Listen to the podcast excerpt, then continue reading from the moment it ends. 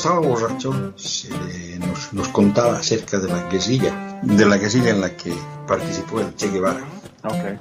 Y entonces el tipo tenía ese, ese problema, ¿no? Era un problema que tomaba y lloraba y había que llevarlo a su casa. Y... Actually, cuando yo tenía como unos 15 o 16 años que trabajaba ahí, sí había una persona que tenía unos 20 y pico de años que estaba loca por llevarme heredado, pero en ese momento no lo pensaba. Bienvenidos al podcast Cucubano número 340. Esta semana tengo una persona que me contactó a través de Instagram y tuvimos una conversación tan interesante que dije, coño, te tengo que tener en el podcast. Y estoy hoy con José Morey. Él, eh, bueno, yo lo, yo lo conocí a través de Instagram porque yo lo sigo porque él hace, tiene peceras de agua salada y eso es una de las cosas que yo quiero hacer porque yo tenía en Puerto Rico y aquí no tengo y pues me interesa conocer sobre el tema. Pero después hablando con él y sobre su trabajo, me pareció aún más interesante que el tema de las peceras. Quizás hablemos de las dos cosas, ¿verdad? Pero bueno. ¿Cómo estás, José? Sí. todo bien, todo bien. ¿Y tú, brother? Mano, súper bien. Eh, tú me dijiste que trabajabas en un laboratorio. Sí. Pero en un laboratorio que es completamente diferente al laboratorio con el que yo trabajo. eh, si quieres, cuéntale, cuéntale a la gente qué es lo que tú haces en tu laboratorio. Pues este laboratorio es un laboratorio que hace pruebas de histocompatibilidad y eh, pruebas de inmunología para trasplantes de órganos.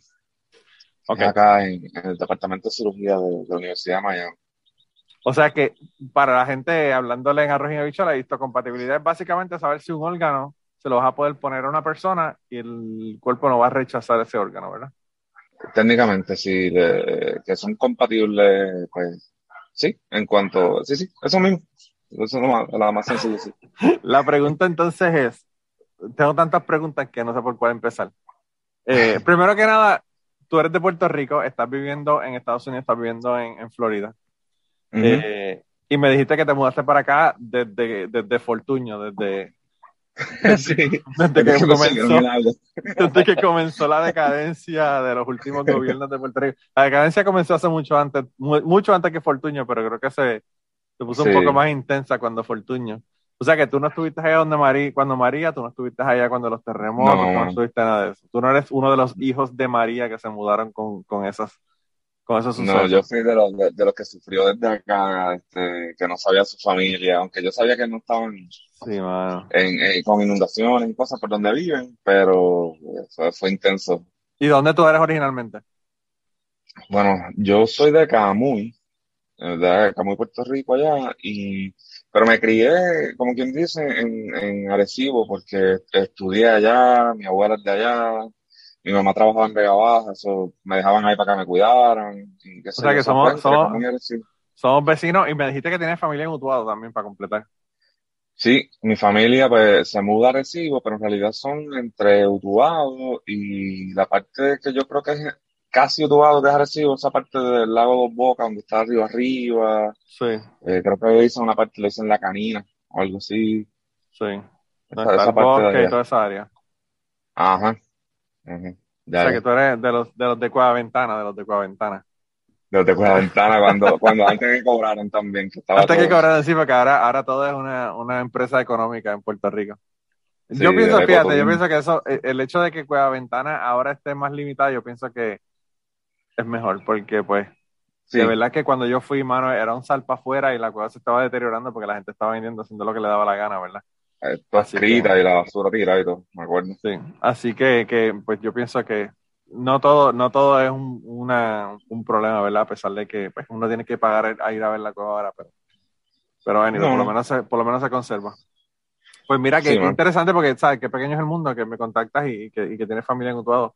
Mi familia son sí, de, de, más de, del pueblo, ¿verdad? Pero antes de eso eran del, del barrio Cabanillas, así que estamos en el otro lago de, de Utuado. Uh -huh. eh, y allá en el pueblo fue que te dije que la parte de mi, de, de, de ¿cómo es? del papá de mis bisabuelos, diciendo que son los, los Casalduc, sí. que son de ahí del pueblo. Yo me acuerdo haber ido a visitar esa, esa gente y eran de, como una, una organización que hay técnicamente entrando a Utuado. Claro, tú eres familia de Ramsés entonces. Eh, quizás no lo conoces, pero él es el, hermano, de, el hermano de Isis Casaldú. Pues, e, esa Isis Casaldú era, esa me suena, esa es la que era... Reina de belleza de Puerto Rico. Exacto, y, pero había una que era reportera, ¿no era? O algo así.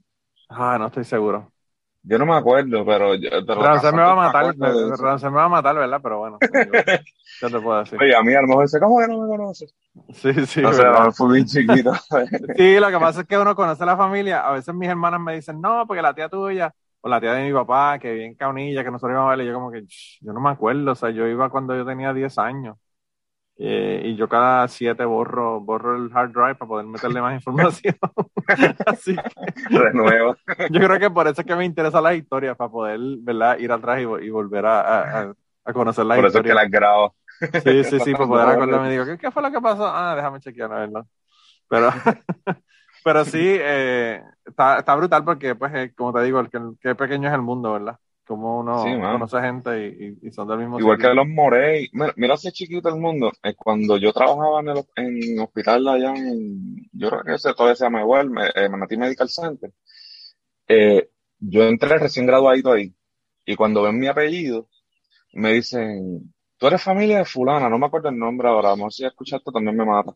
Y dice, tú eres familia de fulana. Y yo como que no, pues si ustedes hasta se parecen. Y ella es de apellido Morey. Y yo, pues, no sé, mano, porque los, los Morey que yo conozco son como nueve nomás, y son todos de allí, todos viven allí en casa claro. de mi abuela. O sea, es, la, es mami, papi, el, mi abuela, mi Ajá. abuelo. Y, y un día así, no sé, años después, este, yo estoy trabajando en el banco de sangre, y ella, eh, creo que había, tú sabes cuando, cuando pasa algo que piden sangre y, y los policías van todos así a donar sangre, qué sé yo. Sí, sí, Pues, sí. eh, un- uno de esos días llegó ella, Annette se llamaba ella, Annette Morey, eh, y, y la conocí y me dice, ah, primo. Y yo como que, ok, y es verdad, nos parecíamos, bro. Te hablo, te hablo, ¿Sabes? está cabrón. Y, y yo no sé, pero eh, los Morey de ella son de Ponce. Y yo creo, yo no sé, porque también había un, yo no sé si era secretario de la gobernación o algo así, que era Ángel Morey cuando José yo. Había, había uno en la política que, Sí, que era yo creo que sí. Yo creo que sí. Pues yo, y yo no lo conozco él. No sé si es que son Morey de otro lado. Yo a veces, a veces es mejor uno no conocer el político. Sí, ese me dijeron que se le daña, se le daña la fama a uno, se le daña la fama a uno, Sí. ¿verdad? Sí. Sobre todo en Puerto Rico, que no hay opción porque de los dos lados, como quiera, siguen siendo malos. Y, pues, eh, ¿qué te puedo Sí, decir? hermano. Eh, Sí, los demás son minorías, así que no, esos no. Diablo, de verdad que Puerto Rico la política es una es un, es un trip cabrón. Pero bueno, Sí, pues anyway. El caso fue que entonces tú, eh, ¿qué fue lo que estudiaste para estar haciendo el trabajo que tienes ahora? Pues yo estudié, ok, para el trabajo que hago ahora, eh, yo siempre quise estudiar tecnólogo médico, que es pues, tecnología médica. Pero cuando empecé a estudiar, eso lo daban, daban pre-tecnología médica, lo daban allí en, en el CUTA, en Arecibo. Entonces, eh, yo solicito para ahí, pero me, me ponen para eh, Aguadilla, para Cora. Y en Cora entro por tecnología médica, pero eh, creo que en el primer semestre o algo así, también quitan el, el programa y tuve que hacer como que un bachillerato en biología y ellos tenían como que diferentes, eh, eran como subconcentraciones, no sé ni cómo le llamaban. Y yo cogí control de calidad para industria, porque control de calidad para industria pues incluía eh, estadística, las químicas orgánicas y un montón de cosas que me las pedían para la escuela de, medi- de, de tecnología médica, Ok. ya fuera en- allá en Centro Médico o fuera en San Germán, que fue donde terminé, en la Inter de, de San Germán. Pues yo estudié pues, bachillerato en biología, hice la concentración esa en control de calidad y entonces después entré a, a, a tecnología, digo, a tecnología médica allá en, en, en la Inter de San Germán, que fue lo que ya estudié. Ahí que, que es lo que hago ahora, tecnólogo médico. Sí, no, es que no sabía si lo que el trabajo que tú haces ahora requería alguna especialidad adicional a ser tecnólogo médico. Pues, Porque realmente yo no Mm. entiendo, no, lo- o sea, una de las preguntas que tenía, ¿verdad? Es que no entiendo ajá. Cómo es que tú haces la cuestión de la compatibilidad de los órganos con, con la gente. No sé si es, por la sangre o cómo, cómo se hace. pues se hace usual, ok, es que, es que por parte. Por ejemplo, eh, el paciente que es el que está necesitando el, órgano, eh, nosotros trasplantamos ahí eh, riñones, hígado, corazones, pulmones, páncreas, y le llaman a veces multivisceral, que son, por ejemplo, hay veces que son trasplantes para niños o, pacientes que, quizás tienen eh, arterias o algo así que alimentan el, el riñón y quizás esa parte también está dañada. Entonces el paciente recibe un riñón de un donante y reciben la eh, multivísceras, le llaman así, porque a lo mejor lo que eh, usan arterias de otro o algo como para empatar. Pues eh, el paciente usualmente se, se, le hace screening y se le hace análisis en sangre, pero más bien en suero. Pero tú sabes que cuando, eh, lo digo en suero porque hay diferencia para cuando, pues, en general, no, no es que quiero ser bien técnico, pero pues, es, cuando te hacen un CBC, tú necesitas que la sangre no esté coagulada. Okay. Pues eh, el tubito que tiene adentro tiene, un anticoagulante, pues eso ahí es plasma. Pero ya cuando coagula, que, que no hay fibrinógeno, nada de esas cosas en la sangre, pues ya él se ve igual, pero eso es un suero. Pues Ah, entonces, eh, al, al Y eso es lo que, lo que cuando tú ves los tubos de ensayo son, es un líquido, un, un gel amarillo que tiene en la parte de abajo del tubo. Ajá, para que cuando no se da una cortadita en las manos, que tú sabes que te das un paper cut o algo así, que empieza a botar como una, como, como un, Un líquido, una- el plasma, como un liquidito Sí, así sí, pero a clarito, lo, lo amarillo, que, cuando tú tienes, cuando tú tienes, cuando tú tienes eso es dentro del, del tubo. dentro, dentro del tubo. Eso es plasma lo que, lo que tiene el tubo. Si tiene anticoagulante, es plasma. Si, Ah. si, si se coaguló, pues ya es suero, porque se consumieron ciertas, ciertos elementos dentro de la Yo sangre. pensé que era, yo pensé que era un, que era un químico, que no, o sea, que no era plasma, lo que tenía dentro. No, porque ta- a, a- a- tú te refieres a, a lo que separa eh, la sangre de, eso, porque hay unos tubos que tienen como, como una un- gomita dentro. Sí, es un líquido adentro. Ah, ah, No es un eh, líquido, es, es- parece como, es como, como un corcho, parece parece, vaselina. como, como Lo que parece es vaselina, es como Ajá. amarillo que se pone, que tiene la parte de abajo del tubo. Que lo tienen que obviamente mezclar cuando, cuando, cuando le ponen la sangre. Y entonces cuando se centrifuga esa sangre, pues tú no quieres la sangre, pues tú lo que quieres es la, la parte de esa del suero, que es donde están las proteínas, Sí. y en este caso lo- los anticuerpos y eso.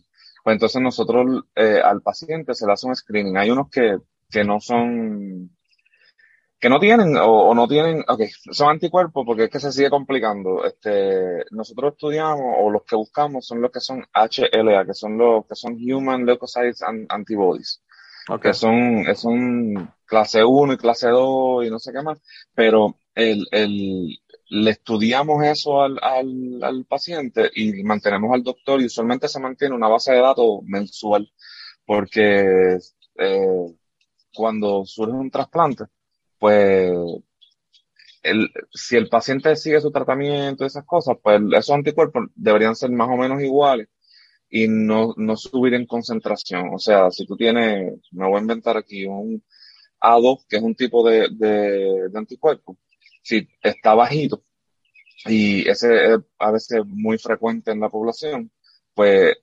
si tú tienes un suero, estamos hoy en, en abril 9, ¿no? Hoy. Sí. Eh, si tú tienes un suero de marzo, no sé, 20, pues ese suero lo podemos usar. No tenemos que correr a pincharte para saber qué es, qué, cómo está tu estatus de anticuerpo para poder recibir el, el trasplante. Se confía que en ese mes, pues debe ser más o menos igual. No ha cambiado, claro. Sí, no ha cambiado. Exacto, exacto. Y al, al cadáver, en este caso, que, que viene siendo el donante, aunque a veces se hace de vivo a vivo, eh, se, eh, le hacen, eh, eh, ese, ese, ese es más extenso, porque ese es con sangre, y se hacen screening de, no sé, hepatitis, HIV, este, se le chequea a veces hasta la hemoglobina glicosilada, que es como que el nivel de, de glucosa que, que ese paciente, ese cadáver ha tenido. Sí. Eh, hermanos, eh, Epstein-Barr virus, este, un montón de cosas. Pero al donante se le hacen pruebas de HLA typing, pero son los antígenos, porque aquí tú sabes que están los anticuerpos y los antígenos. El, el antígeno es como si tú tienes, no sé, un caillo, una bolita así. Eh, es más, lo del corona. ¿Te acuerdas del corona? Que sí, sí, sí, sí. Ah, pues, todos, pues todos estos términos los hemos aprendido todos por el coronavirus. Por el corona, exacto.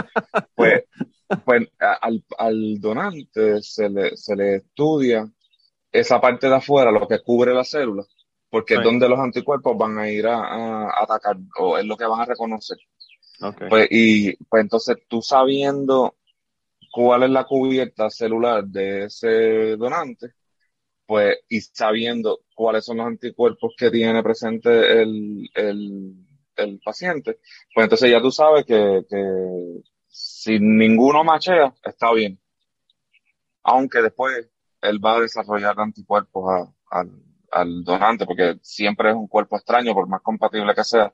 Como somos muy diferentes a nivel molecular, pues siempre, siempre va a haber un rechazo, un tipo de rechazo. Y entonces quiere decir que una persona, por ejemplo, que reciba un, qué sé yo, un trasplante de hígado, va a tener que seguir el tratamiento todo el resto de su vida para que no sea rechazado ese órgano. Sí. Y el hígado tiene una peculiaridad que, aunque no sean compatibles, bueno, aunque no sean totalmente compatibles, eh, los trasplantan y ya vamos. Ese, el hígado tiene la peculiaridad que, que limpia todos esos anticuerpos. Yo he tenido mm. pacientes que tengo que hacerle un, un cross-match, o sea, una prueba de esas de compatibilidad, eh, y, mano, eh, eh, yo digo, ¿por qué mandan esto? Eso yo al principio no, no sabía porque él, tiene anticuerpos totalmente, ¿sabes? Dice, dice, esto le ponen el hígado y esto lo va a rechazar. Y no, mano, el hígado empieza a destruir, limpia y le hacen un cross-match pre y un cross-match post y uno sale positivo, como ellos querían, y en menos de 24 horas está negativo, ya no tiene los anticuerpos. Entonces ahí es que aprovechan y lo inmunosuprimen para que no los desarrolle. Ah, ok. El hígado está cabrón porque yo tengo unos amigos alcohólicos, cabrón, y no se han muerto todavía. o sea, no, no, el hígado, el hígado, es un órgano que de verdad que está brutal, porque yo te digo, hay unos, hay unas amistades mías que yo los veo y yo digo, mano, como, como tú decís, Ozzy Osbourne, ¿no? Esta gente que se ha metido droga toda su vida y, que no, no, se han muerto, pues ellos es lo mismo, pero con alcohol. Eh, que te dice, wow, de verdad que el hígado eh, Yo tengo par y no dudemos que sean los mismos, porque tenemos un montón de gente en común.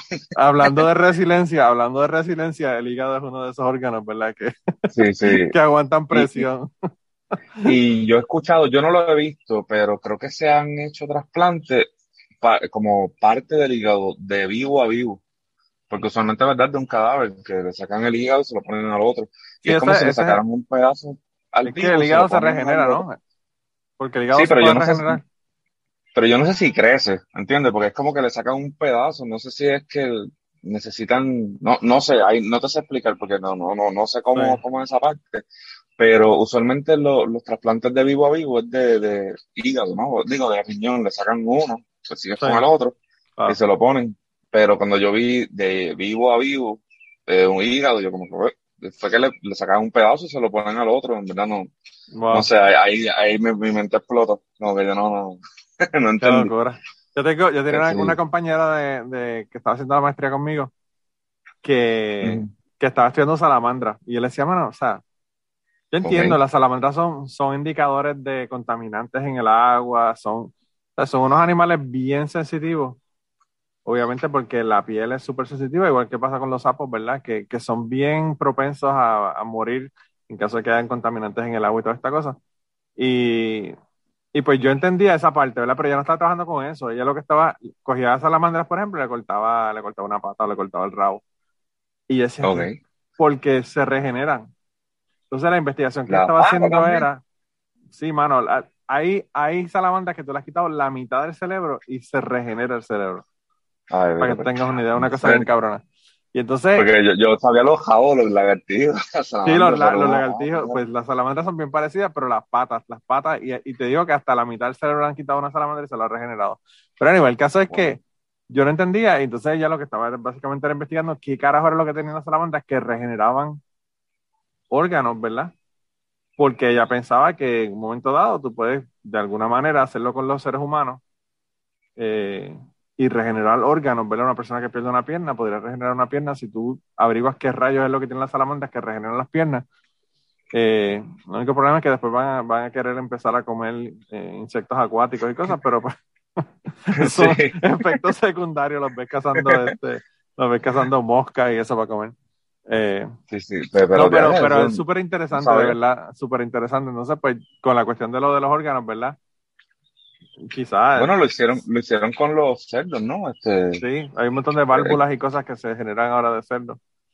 Eh, yo, fíjate, bien interesante, pero el otro día estaba viendo una, una persona, bueno, yo tengo, una, yo tengo un montón de gente que son súper conspiranoicos en mi Facebook.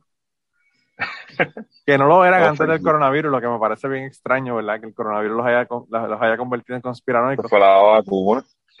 Pero yo no sé si tú te enteraste que hubo una persona que, que, le, que le pusieron un corazón de cerdo, ¿verdad?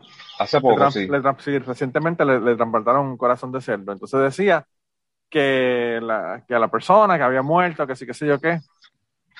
Y entonces esta persona escribió un montón de pendejadas en el Facebook de que mira, que los científicos, que mira las cosas que hacen, que este tipo se murió. Si tú no conoces el caso de, de lo que estaba ocurriendo, pues obviamente eh, tú puedes decir que son un montón de los científicos jugando a Dios y 20 cosas, ¿verdad? Que nos quieren ahora uh -huh. poner partes de animales y esto y lo otro. Pero hay un montón de, de válvulas y cosas que se han, que, que, se trasplantan, ¿verdad? De animales para los seres humanos. Uh -huh. y, y, pues obviamente están viendo si se puede hacer con órganos. Claro, si se puede hacer con órganos y eso también. Entonces, en el caso de esta persona, este tipo que le trasplantaron el corazón de cerdo, era una persona que se iba a morir, era un paciente terminal. Usualmente, claro. No y era una persona, un, una persona que estaba en la cárcel, que sabía que se iba a morir, ¿verdad?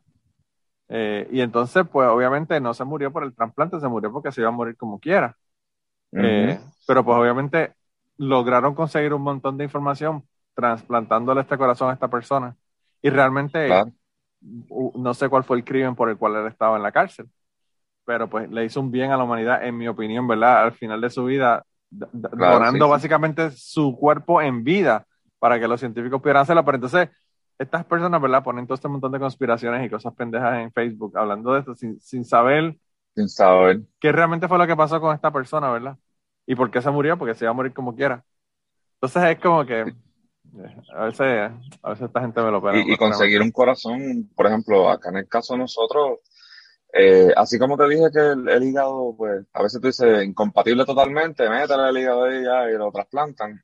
Eh, cuando es un corazón, es un corre, corre, y ese sí tiene que ser, yo no, siempre que los he visto, eh, son cero anticuerpos, o sea, a veces que, que ni tienen los anticuerpos, ¿sabes? Desarrollados o están bien bajitos, no tienen anticuerpos en contra del donante. Eh, el donante, usualmente esos corazones están buenos, tú sabes, porque, bueno, necesitar un corazón está fácil, tú sabes.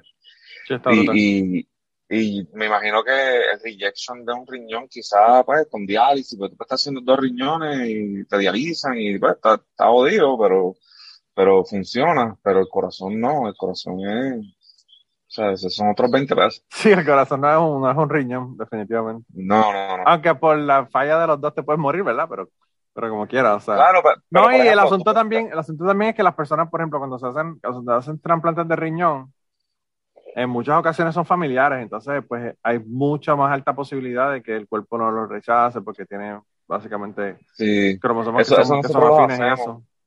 Ayer yo hice cinco, cinco pruebas de compatibilidad que lo más probable esta semana que viene este, se van a, a trasplantar porque todos dieron negativo, pero fíjate, eh, yo creo que yo vi solamente uno que eran familiares, hay veces que son de hermano a hermano, de padre a a, a los hijos o viceversa. Sí. Ahí a veces quien, quien, sale a veces más, más, más jodida, por decirlo así, o es más difícil, son las mujeres. Porque las mujeres este, desarrollan anticuerpos en contra de los hijos, definitivamente tienen este anticuerpo en contra del esposo. Y, ah, pero eso se pues, sabe por lo mucho que joden. bueno, sí. Desarrollan esa mala leche con los esposos por lo mucho que joden. ¿eh? Lo mucho que sí, joden bueno. los esposos, ¿verdad? Sí. Las mujeres pues, pensarían y... que le estoy tirando a ella, pero le estoy tirando a los esposos, que son los que joden para que, que son los que joden. Sí, sí, sí. Nosotros jodemos con cojones. Yo no sé, pero yo jodo con cojones. Yo no sé cómo la esposa me lleva 15 años conmigo.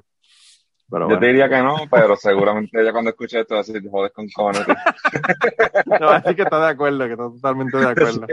No, nosotros no pensamos que molestamos, pero pues el otro día yo, yo me levanté y yo como que yo en un momento dije, bueno, eh, mi esposa está en menstruación, déjame darla tranquila, tú sabes, porque ya comenzó el día, cuando yo me levanto, me fui, me lavé, me lavé la boca, agarro el teléfono para ver si tiene algún mensaje de alguien o algo, tengo un, tengo un mensaje de ella que está en la casa.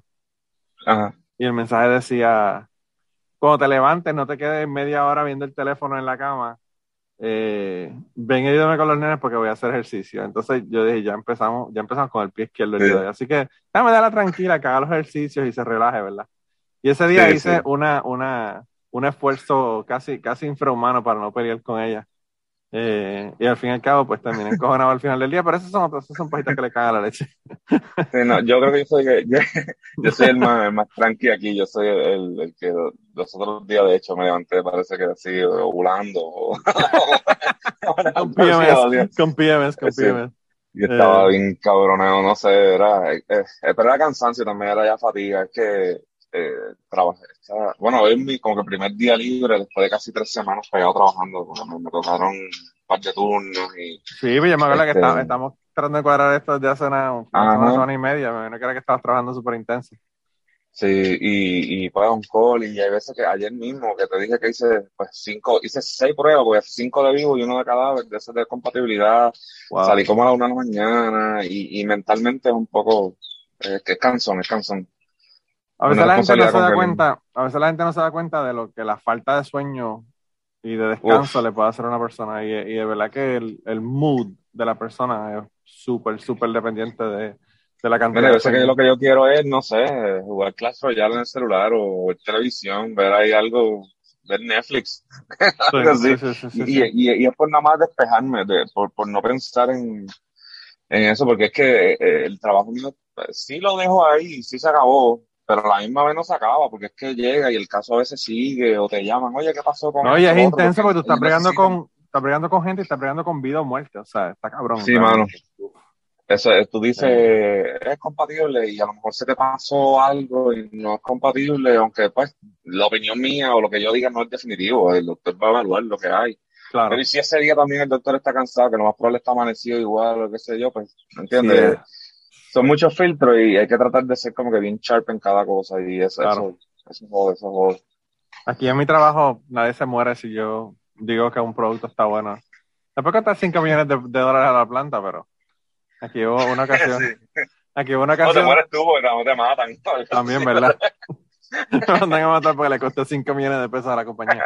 No, aquí una vez, aquí una vez vieron un camión a buscar el producto. Nosotros vendemos PVC y el PVC se, se fabrica con cloruro de vinilo. El cloruro de vinilo te da cáncer en el, en el hígado y en el páncreas. Casi nada.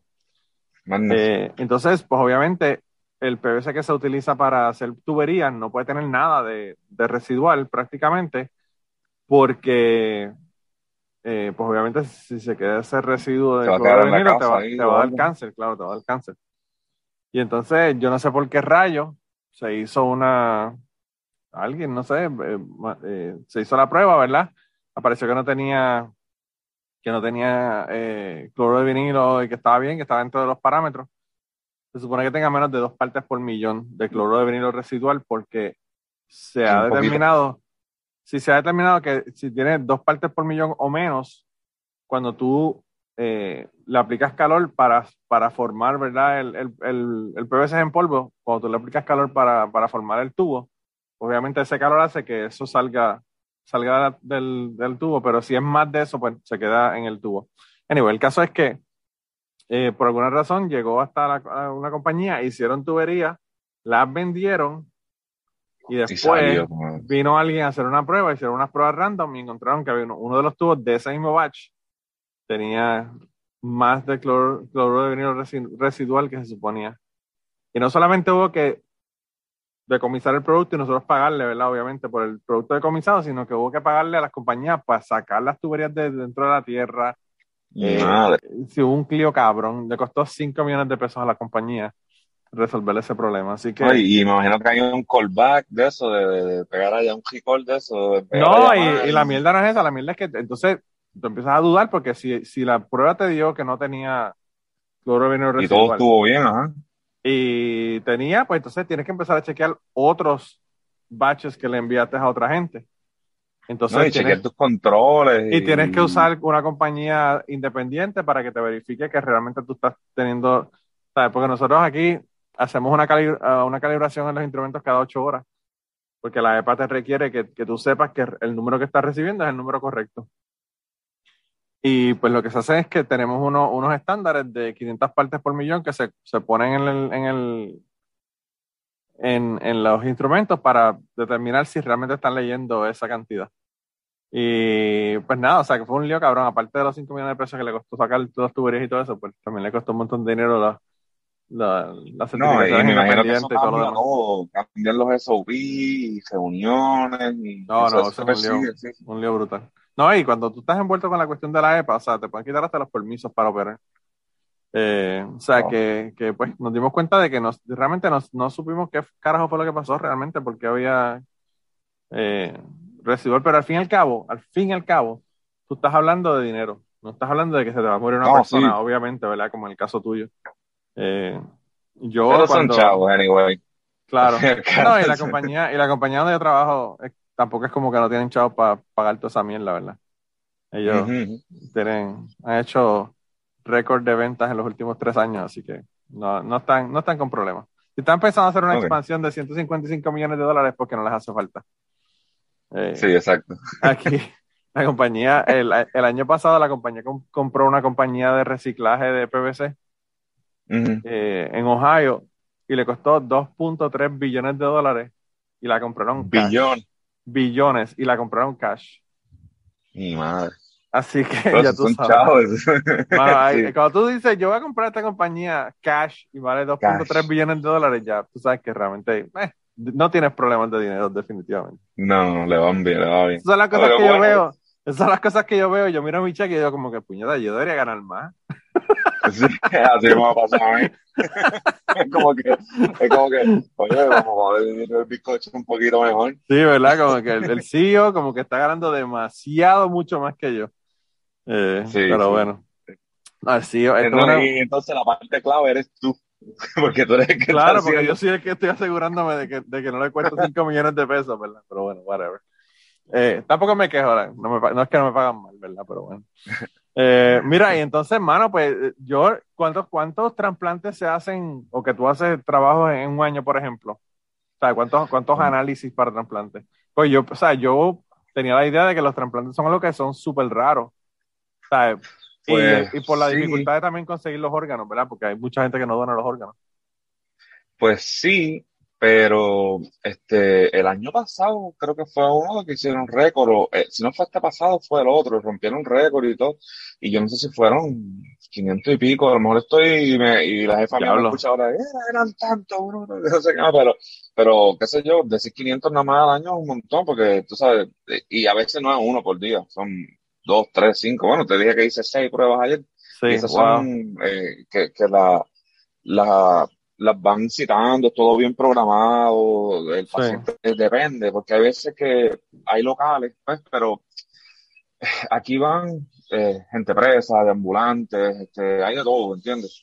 Y también están pues los vivos y están los locales y están también los importados, porque está la lista y esta gente. Entonces, tuviste una, una película que salió hace poco que es de trasplante, no me acuerdo cómo es que se llama, está en Netflix. Es de, la, de las últimas que sacaron, que, que es sobre un señor así, de esos de los cerdos, él hace investigaciones y, y yo creo que se llama el, el comité, el comití o algo así. Y, y es- eh, la película da vuelta entre como cuatro o cinco personas que se reúnen como que todos los días, como que a discutir este riñón.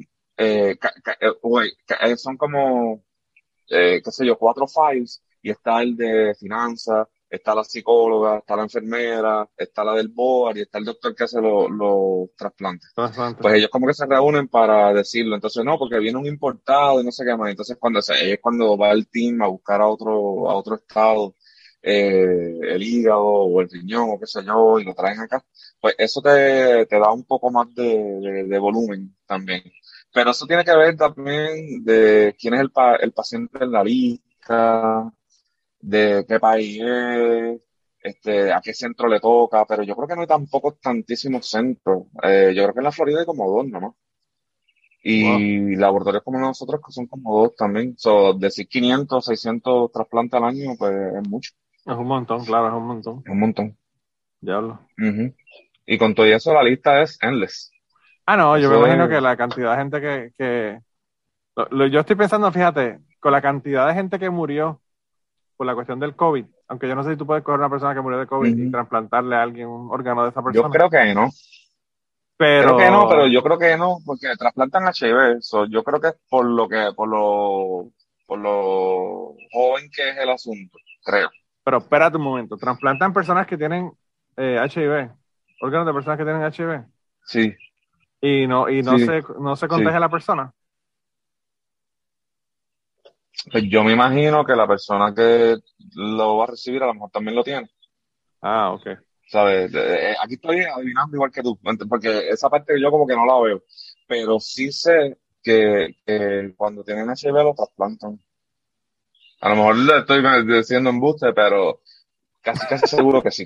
Porque es que esa parte de ese Ah. análisis yo no, yo no la hago. Te van a hacer el esa fact checking, parte te van a hacer el que fact checking. el Alguien, mismo alguien que sepa el tema te va a mandar mensaje y te va a decir, no, este tipo no sabe lo que está hablando. Digo, me va, me va a meter, Siempre, ¿sabes que, sabes que en, Twitter siempre, en Twitter siempre hay expertos, así que Hay expertos, te a decir sí, sí. Sí, sí. Por favor, ayúdenme. que mi jefa no me enseña. es que esa, esa, esa parte yo no la hago. Esa parte eh, es como que es, es- es que hay varios laboratorios juntos. Yo Sí. está la mía que es de, de inmuno, está la parte de virología, que me imagino que ellos sí saben esa contestación. Está la parte de molecular, que son los que hacen la parte de, de saber eh, identificar el, el, el donante, lo, lo que Sí. hablamos ahorita de los antígenos. Sí. Y está la el otro laboratorio que le llaman TDM, que yo creo que son las drogas estas que, que le ponen a, los a, los a los pacientes, los inmunosupresores y todas esas cosas, que eso se hace Ah, con. Sí. HPLC, cromatografía y todo ese revolú. Pues entonces, pues, pues yo desde que entré estoy en esa área y nunca he tenido ese cross-training para allá. Pero estoy casi seguro que sí, mano, que, que lo hacen. No, que. A mí lo que, lo e que- igual, por ejemplo, una cosa que a mí me sorprendió fue que cuando hacen un trasplante, yo he visto, yo he visto que, que sacan los órganos y como no tienen nada de sangre, se ven casi blancos. Eh, es una cosa bien, bien, Sí. bien rara. Eh, tú, tú ves, qué sé yo, un corazón, por ejemplo, y que esté prácticamente blanco completo porque no tiene nada de sangre. Eh, como, no sé, uno Y yo está acostumbrado a ver corazones con sangre. de, de Colorado, así, sí. Y yo he escuchado historias de, de trasplantes que, que, se, que hacen rejection, o sea, que, que, que eh, ¿sabes? No, no, no son compatibles, qué sé yo, y el cuerpo los rechaza súper rápido. Y que ha pasado que lo ponen y rechazan en el momento. Dicen que el, el empieza, el ataque es inminente, es ahí rápido, ¿sabes? Y dicen que se empieza a poner prieto y se, se, se necrotiza y se empieza a joder rápido. Wow. Eso, eso, interesante eso. No, interesantísimo Ujú. y cabrón, porque te, te- o sea, te vas a morir definitivamente, ¿sabes? Eh, eh, Sí, eh, mano. Es una... Pero yo creo que también eso lo discuten con el paciente. Yo creo que ellos también le, le, le dicen, eh, mira, este paciente era una prostituta, digo, el, el donante es una prostituta, y yo creo que ellos tienen derecho de decir, no, yo no quiero ese órgano y yo voy a esperar para el otro y así. No voy a hacer que empiece a vender mi cuerpo después que me pongan ¿Sabe el, qué? el hígado. sí. ¿Sabes qué? Que no, Hay este personas que han dicho estupideces como quiero ¿verdad? ese pecador. Hay personas, hay personas que dicen eso. De que no quieren. Nosotros cuando yo Pues, hacía pues el... te estoy diciendo que hay gente que se están muriendo, que necesitan un trasplante, o sea, porque no es que necesitas una medicina, necesitas un trasplante. Y dices que no por los pecados del otro, porque eso es eso, no es más nada, al final del día, es como que Claro. lo estás juzgando, estás juzgando un muerto, brother. No, y un órgano. ¿Qué carajo tiene que ver el órgano con que la persona hizo o no hizo algo, verdad? Porque esa es la otra cosa. Eh, que... Ajá, porque Eh. no, no es que tú vas a empezar a tener sueños, o la- las cosas que pensaba esa persona, o escuchar la voz, o... Sí, es verdad No, no. que es una locura. Cuando, cuando se murió Ahora viene un experto de Twitter y me dice, yo tengo una... yo tengo un órgano que era, que era de un, de un gay y, y, y me dieron ganas de tener sexo con el, con el mismo, con el mismo Ajá. sexo que yo, ¿verdad? Porque no, pero yo, yo eh, te, te digo eso porque, bueno, varias cosas. La primera es porque eh, cuando estábamos en aterrizar, una, una señora de España que hablaba de eso, ¿verdad? Eh, de lo de los órganos y qué sé yo. Y entonces, eh, cuando se murió Vicente Fernández, que se murió me parece que en diciembre o enero pasado, eh, una de las cosas que él había dicho era eso, que, que, si él necesitaba un trasplante y la persona era gay, que él no iba a querer el trasplante de esa persona gay. Yo como que, mano, o sea, hay que ser bien homofóbico para, para, uno preferir morirse a coger un órgano de una persona que es gay. Aparte de que, bueno, o sea, yo creo que ya Vicente Fernández estaba tan viejo que ni, que ni, tenía sexo, o sea, que tampoco le tiene que preocupar que, que le empiecen a gustar el sexo. no había pensado eso. Sí, porque, o sea, si, Pero es que, mano, si le da con ser gay porque se puso un órgano de un gay, pues mira, ya el tipo no chicha, o sea, que carajo, que se joda, ¿entiendes? Es como que... Ajá, exacto. o sea, eh, a lo mejor era que, que no, no, quería tener ganas de chichar con otro hombre. De verdad no que es bien estúpido, mano, bien estúpido. Yo, yo vi un... Es estúpido.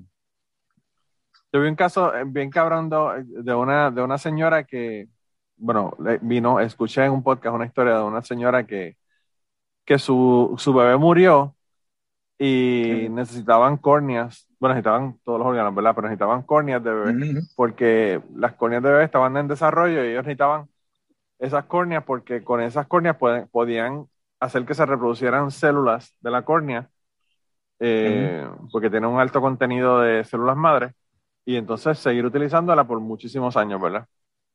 Y entonces, eh, ella, después que su bebé murió y donó unos órganos y todo, lo que tenía que hacer, ¿verdad? Unos años después, fue a averiguar a qué lugares habían ido las, las, las, órganos, ¿verdad? De su bebé, para ver cómo se había beneficiado, no sé, como una cuestión de closure, de tú saber, you know, Después mi bebé murió, pero, pero hizo todas estas cosas, ¿verdad? Por la, por la Sigue vivo en alguien o algo así, no sé. Sí, y entonces fue a un sitio donde, donde ellos donaron las córneas y le permitieron dar un tour e, incluso le enseñaron que todavía tienen las córneas de su hijo, esto estamos hablando de 10 años después, y que todavía están utilizando las células de las córneas de su hijo para, para hacer investigación en ese lugar. O sea que a veces uno piensa en, en donaciones de órganos para trasplante, que es básicamente lo que tú estás, lo que tú estás haciendo.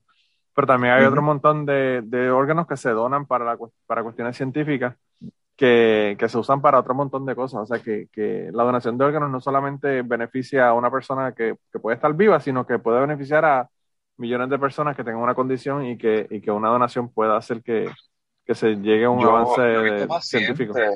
Yo he visto pacientes que, que han tenido choque o algo así y se le necesitan, qué sé yo, se les joden las cervicales, por ejemplo.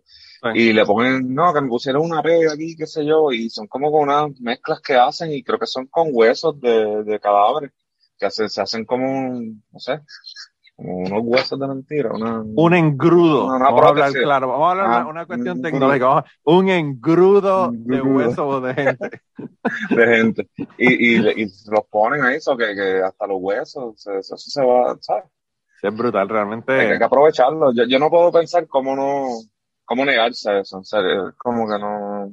Sí, lo que pasa es que hay tantos asuntos religiosos y tanta pendejada de la gente de, de quererle estar intacto luego de la muerte, que al fin y al cabo, sea, tú podrás llegar intacto al roto, donde te entierran, pero después de eso no vas a estar intacto por mucho tiempo, porque te van a comer los gusanos y te vas a descomponer, obviamente.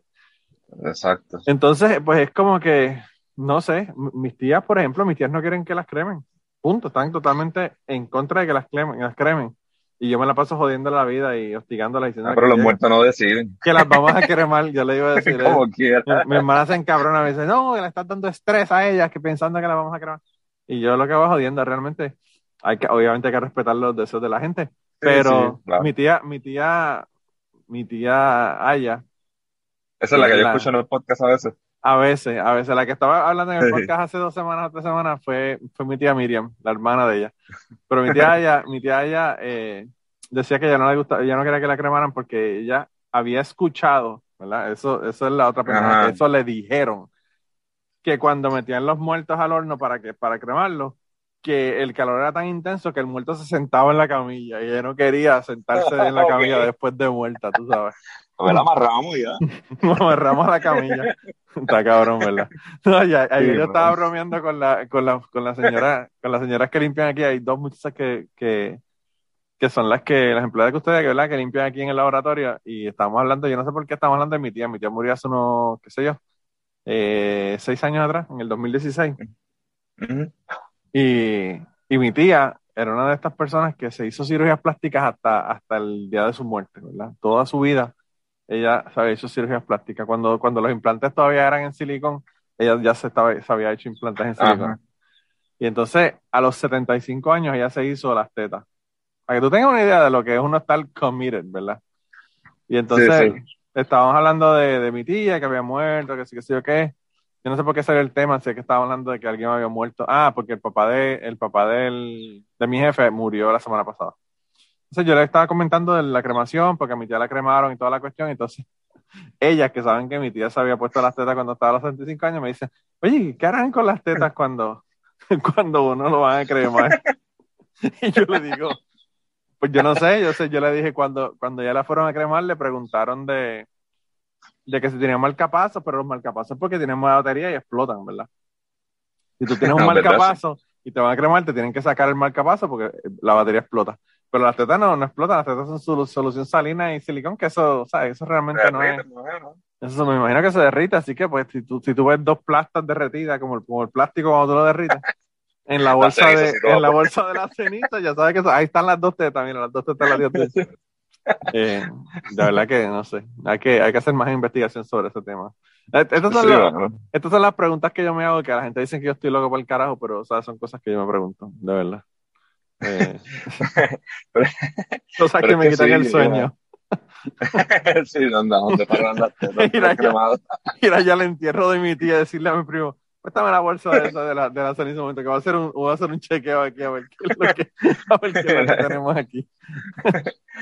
Pero sí, igual que, igual que la gente, tú no has escuchado el cuento que dicen, no, que, que, mira, y, y yo no, yo no, ¿verdad? Vos sabiendo, yo no, no tengo idea, y ya trabajando dentro del laboratorio, yo he preguntado como que, mano, pero y eso como que el tráfico de órganos, porque, mano, los astros tienen que alinearse de tal manera para Ah, brutal, un trasplante.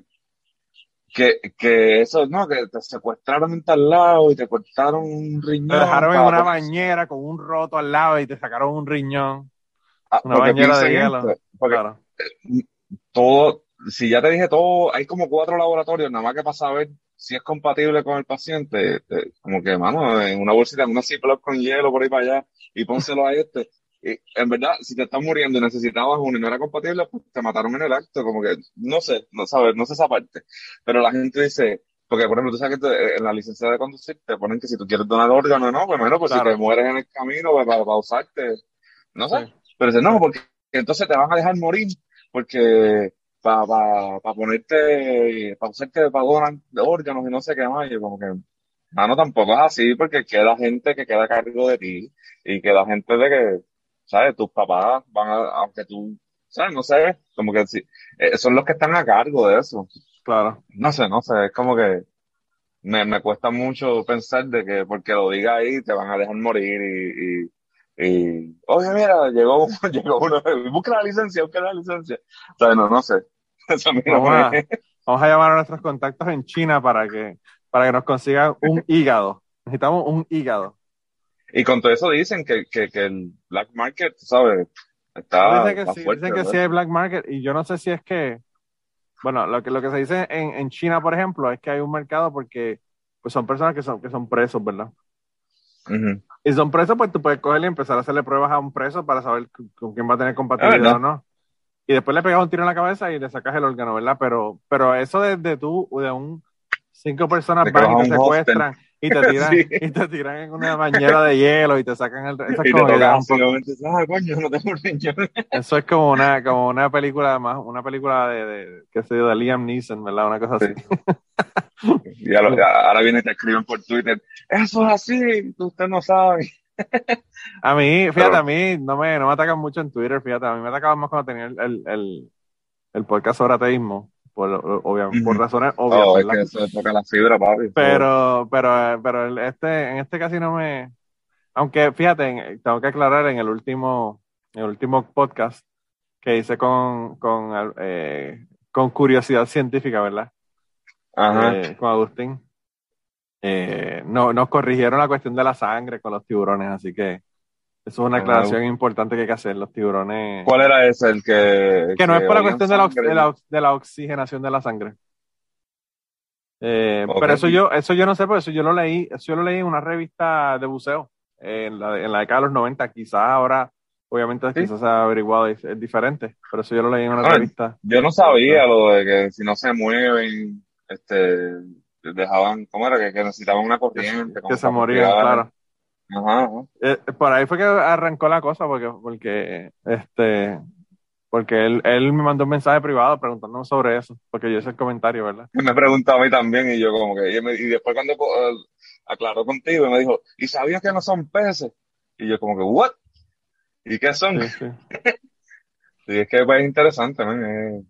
Sí, mano, es, realmente fascinante. A mí, a mí lo más que me fascina de la ciencia es la curiosidad científica que tiene Agustín, porque yo tengo curiosidad científica, pero no tanto. Él, él es un fanático. él le interesa todo lo que sea, no importa lo que sea de ciencia, ¿verdad? Lo más, lo más seguro, tan pronto sea, eh, qué sé yo, los astros como, como los, micro, los microorganismos. él no le importa si es a lo macro o a lo micro, él, él le importa como quiera. Sí, sí. Y él, él, a veces, él a veces me envía un, un screenshot de algo así, de como que, no sé, un zoom y dice, mira con quién estoy. Y yo tengo que, yo como que, ya lo mano, que, bruto me siento, ver, leo ahí quién es, y buscan en Google, y yo, ah, uh, te admito que, que, lo tuve que googlear y, y, me explotó la cabeza porque no, dice, no, no, a mí me encanta mi trabajo. era, era una, una muchacha que, una señora, no sé, una, una mujer, que fue astronauta y estuvo no sé cuánto tiempo por allá y él estaba haciendo como un, un, Zoom meeting con, con toda esa gente. Sí, él, él, yo lo vi el otro día, el otro día me mandó un mensaje de que tenía un meeting ahí con la gente de la NASA y eso. Una cosa brutal. Sí, eso está eh, cabrón.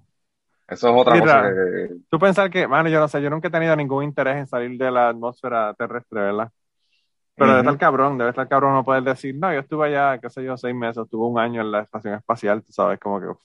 Bien cabrón. A mí me vuela la cabeza también de que, por ejemplo, yo tengo un nene ahora de, de, 10 meses, de que, no sé, ponen cinco años, este eh, eh, ir a, a, Cabo Cañaveral y enseñarle que los cohetes despegando y, y qué sé yo, y que lo más probable ni él ni yo sea, porque verdad, yo definitivamente no voy a ser de una generación de, o, o, simplemente yo, yo no voy para, para, para, salir de la, para el espacio. Pero a lo mejor, no sé, yo pensando en el viejito, a lo mejor él empieza a ver esos trips de gente yéndose, o no sé, a lo mejor estoy hablando mierda igual, pero es que... Vamos a tener que hacer algo porque estamos jodiendo el planeta a un nivel que nos vamos a tener que carajo. O nos vamos o, nos o nos quedamos aquí y nos morimos. Pero eh, yo, me, yo me pongo en la, en la posición de que eh, yo me acuerdo que el viejo me dice, ah, yo estaba, eh, él se acuerda de la edad que él tenía cuando estaba chiquito y cuando presentaron en la televisión que la, llegaron a la luna y todo esa revolución, él lo vio. Y yo como que para nosotros ahora ves como que, ah, sí, cuando llegaron a la luna y que sé, como que algo bien común y para él tiene que haberle volado la cabeza. La una cosa brutal. Pero yo, en mi caso, por ejemplo, lo que pasa con mi generación es que mi generación no tienen ningún interés en ir a la luna porque nosotros vimos el Challenger explotar in real time, ¿verdad? Entonces es como que eh, la primera persona que llevan que no es astronauta, que es una maestra, y explota para el carajo la pendeja. Y dije como que, realmente yo no tengo, no tengo tanto interés en ir para... Todos los chistes que hay con eso. Está cabrón, ¿verdad? Mano, es que la gente de verdad que... La gente siempre encuentra cómo sacarle punta a las pendejas. Eh, cabrón. Pero, y no, y ahora que, que estás, somos de las naciones, porque yo creo que tú y yo más o menos somos contemporáneos. Yo tengo 38, sí. tienes 40 y pico, tú has dicho. Un 47, no. 10 años, ahora quizás no mucho, pero en la escuela es una, una cantidad abismal de diferencia. Sí, sí. Pero eh, hemos visto, a, esta edad, hemos visto a SpaceX. Eh, ah, bueno, claro. Que, bien se va, entonces de momento cuando llegan así, ya llegando es que se joden ahí. Explotan, ¿eh? no logran frenar a tiempo y explotan para el carajo. Es como, mm, y pues, es un fallito. Sí, pero está bien el fallo, el, fallo, el fallo del Challenger fue una estupidez. O sea, fue una tontería realmente lo que pasó. El fallo de un O-ring. Ah, eh, creo que era un fallo de un O-ring que tenía un liqueo. Eh, porque no había, no sé, como hubo dos que explotaron, no estoy seguro cuál fue cuál, pero hubo uno que era un O-ring que no, no calcularon lo- los estándares para, para el frío, ¿verdad? Entonces, se- como que se tuesta, cuando se pone frío, se- como que se tuesta el O-ring ese, y hubo un liqueo, y, y ahí fue que explotó para el carajo, y yo como que, mano, ¿verdad? Que, o sea, está cabrón, con tanto silicón que aguanta tanto calor y toda la pendeja, tienen que usar un fucking O-ring de, de mierda de goma, ¿verdad? Pero bueno, whatever. Me imagino en la, esa reunión.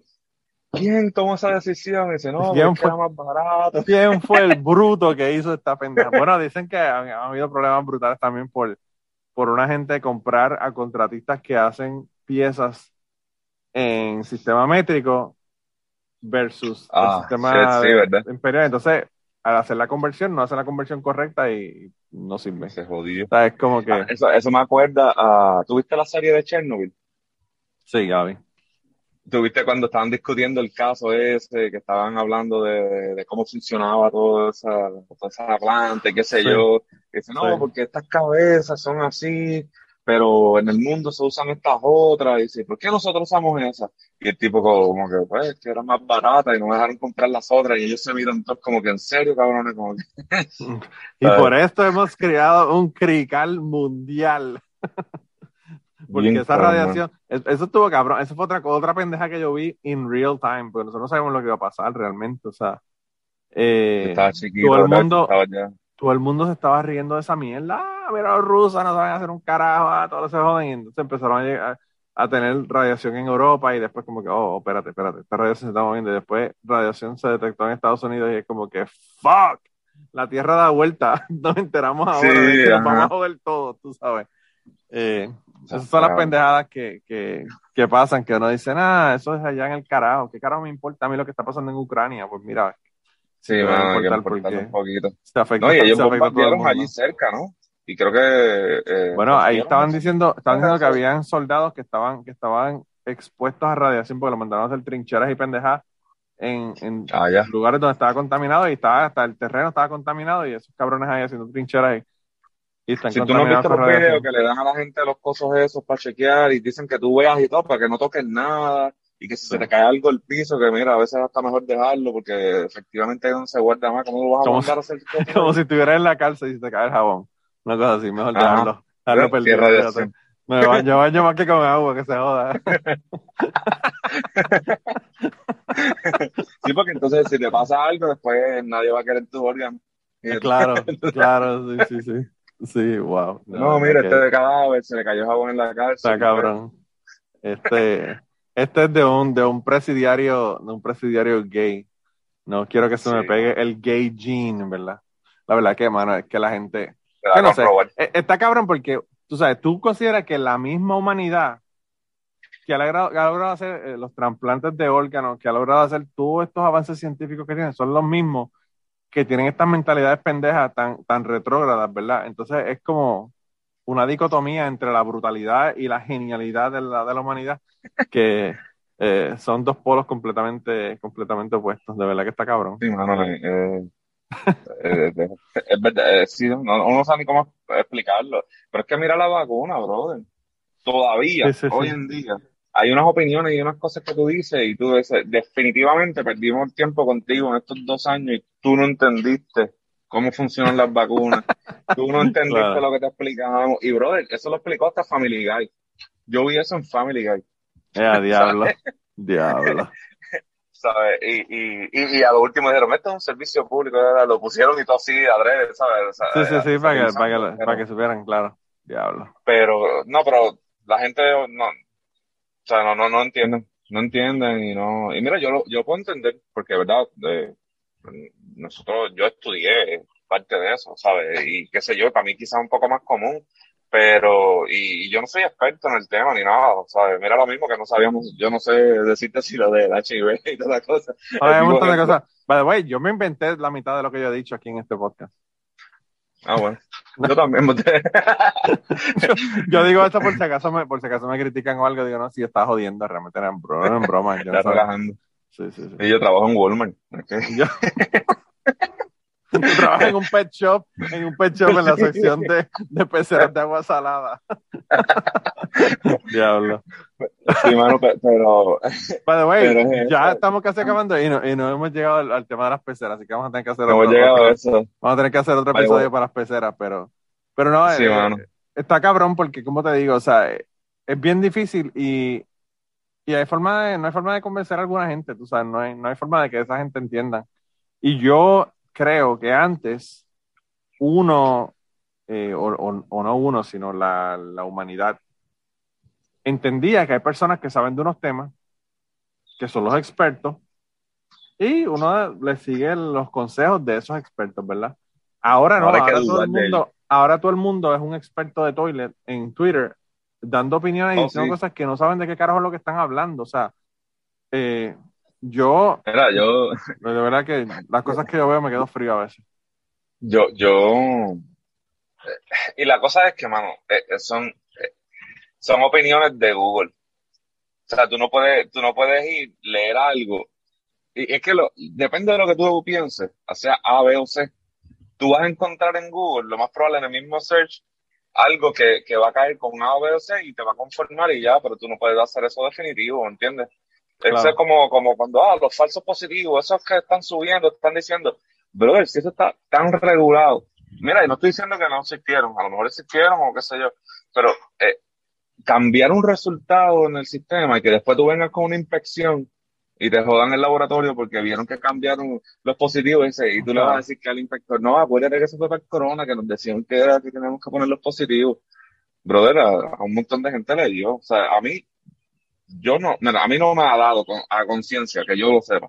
A lo mejor fui de esos asintomáticos, pero yo no me, yo no me he enfermado. Y yo, yo me vacuné. Mi primera vacuna me la pusieron en diciembre del año eh, 2019, creo que fue, no, en el 20. Yo estaba en el 21, en el, en el 2020 Sí. fue que yo cogí mi primera vacuna. O sea, que tú las Y- cogiste cuando todavía estaban, no estaban para el público en general. Sí, exacto. Yo fui de los primeritos. Sí, sí, sí. Y, pero pues imagínate, pero, eh, estaba O sea, que tuviste una, un, un, un guinea pig. Contigo hicieron el estudio exacto. de si, de si te salió un brazo por la cabeza o no. Exacto.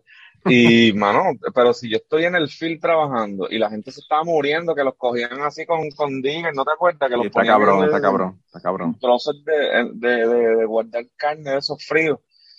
Como yo no me voy a vacunar. Y después mi esposa Sí. estaba embarazada y todo revolú, es como que, ¿sabes? Eso no tiene Mejor sentido.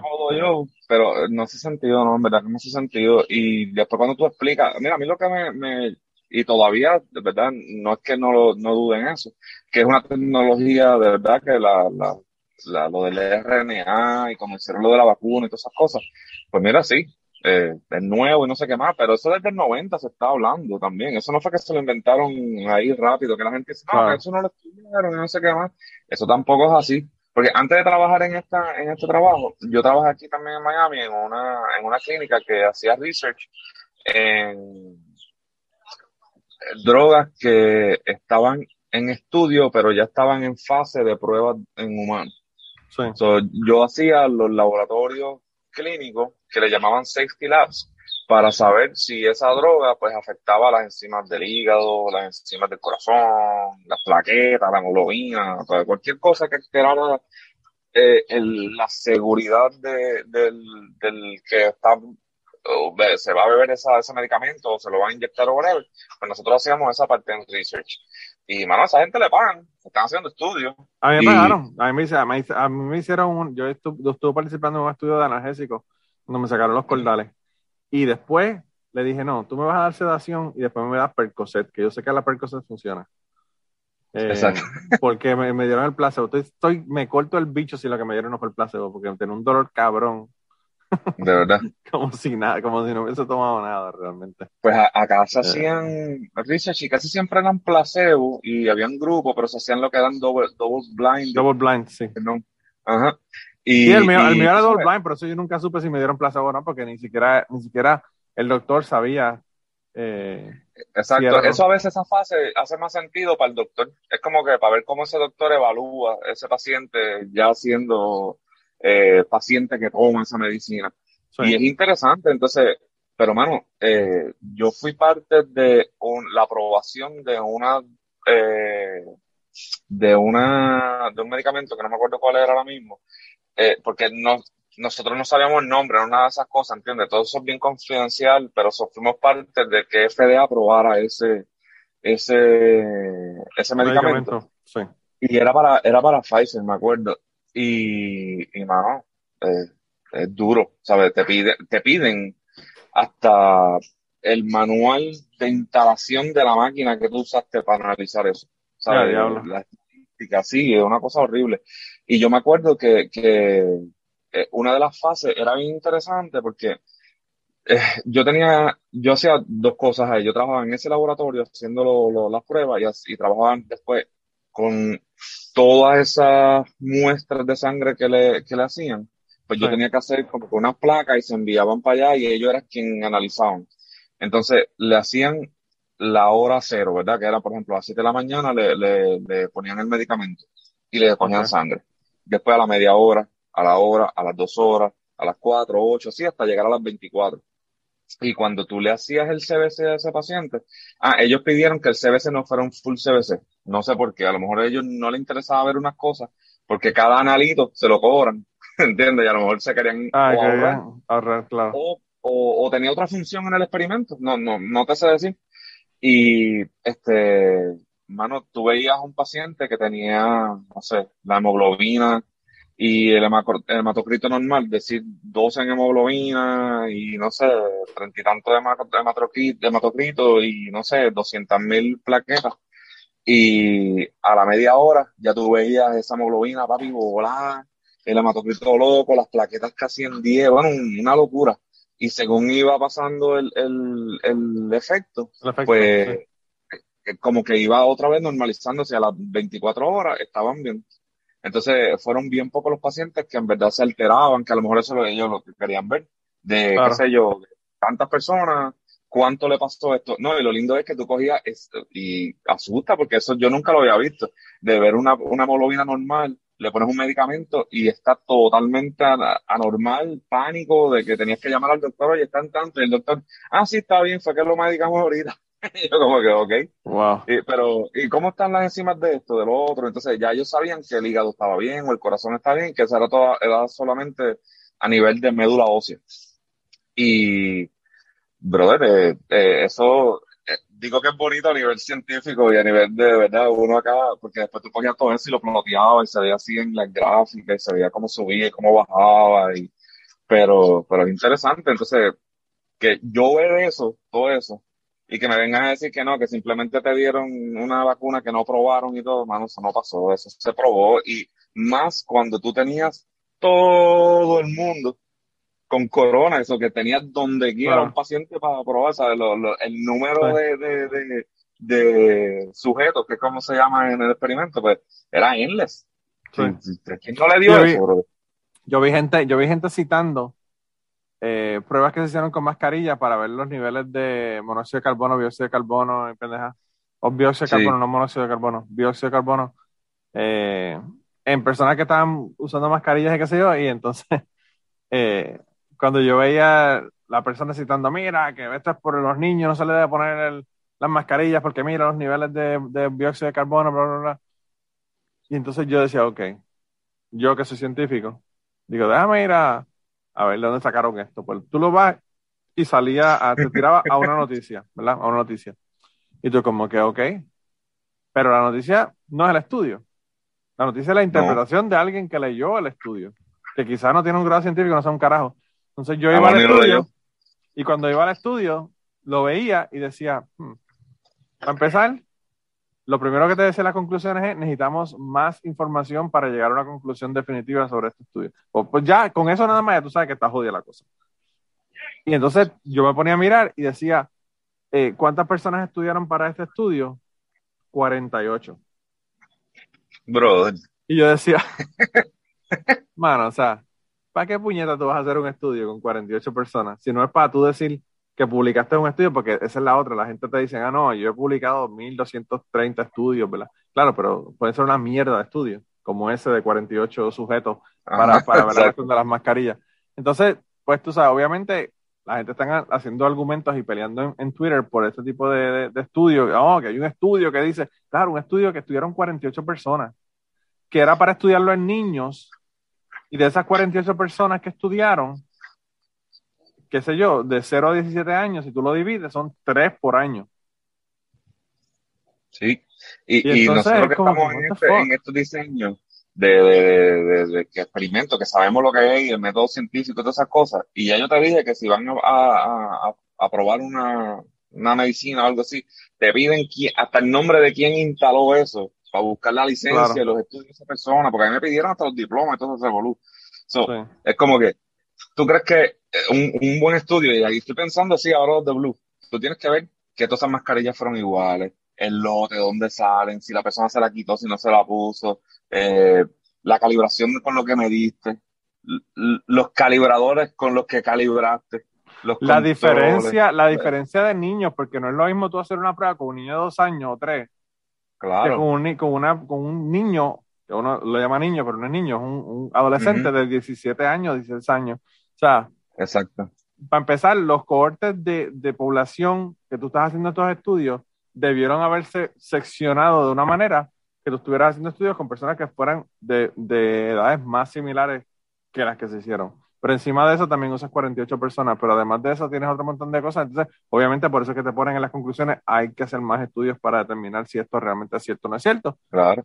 Pero pues eso no deja que la gente se te ponga a pelear en Twitter y decirte que la mascarilla los niños dice el estudio tal cual que no se deben poner porque los niveles de, de, de dióxido de carbono son demasiado altos y que sí, que sí, ok. Entonces, como que wow. Entonces, imagínate ahora, pon eso a nivel trasplante, hermano.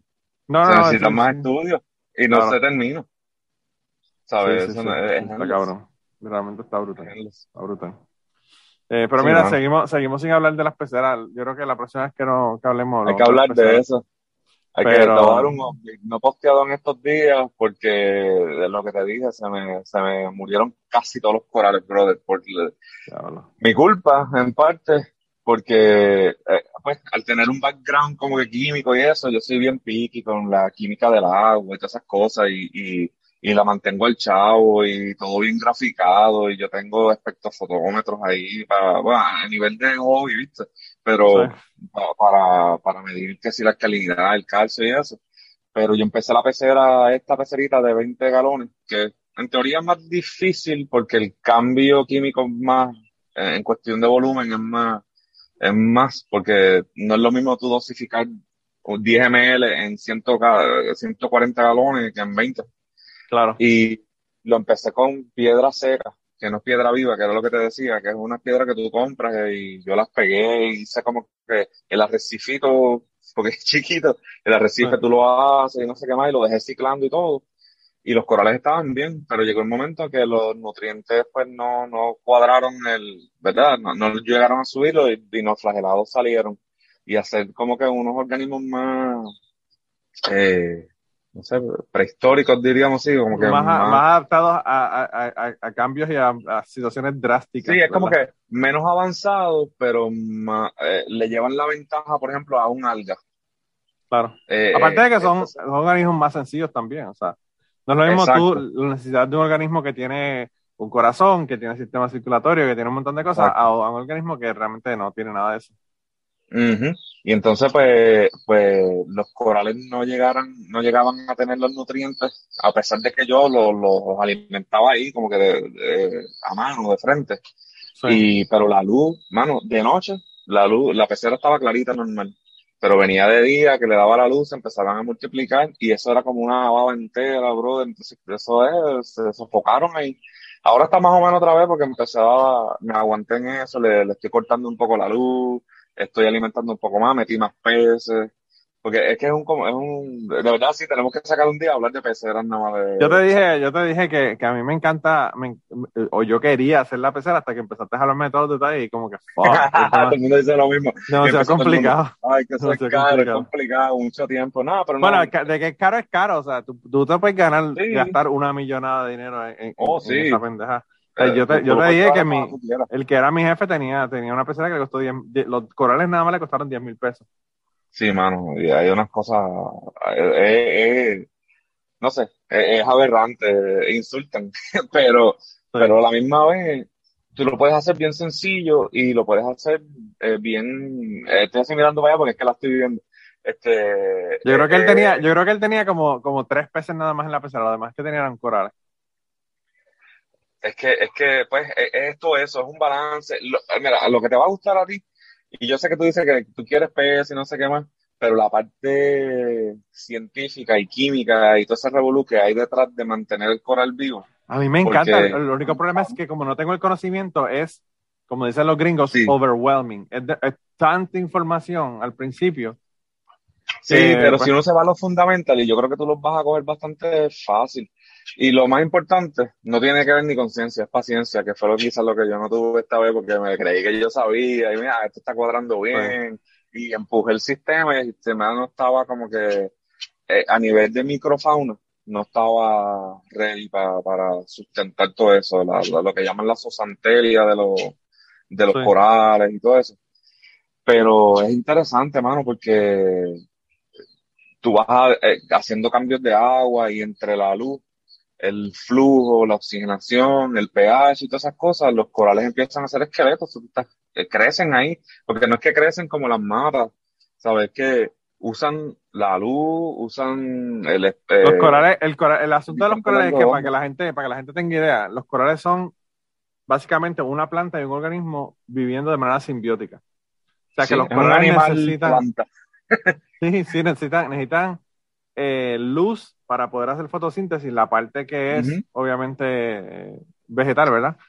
Y eso le produce los alimentos al, al coral y el coral le produce la amonia, le produce todas las otras cosas para que esta otra parte, ¿verdad? Que, que es vegetal eh, funcione. Entonces, eh, es un balance realmente, como tú dices, de, de lo que tú tienes que tener, porque si no tienes la suficientemente luz, te, te mueren. Si tienes Es un de-. Y tienes organismos que, que, que, como tú dices, se reproducen más rápido. Las algas se reproducen más rápido que los corales, entonces te pueden ahogar los corales. O sea, es un, es un proceso bien interesante. Pero, Sí.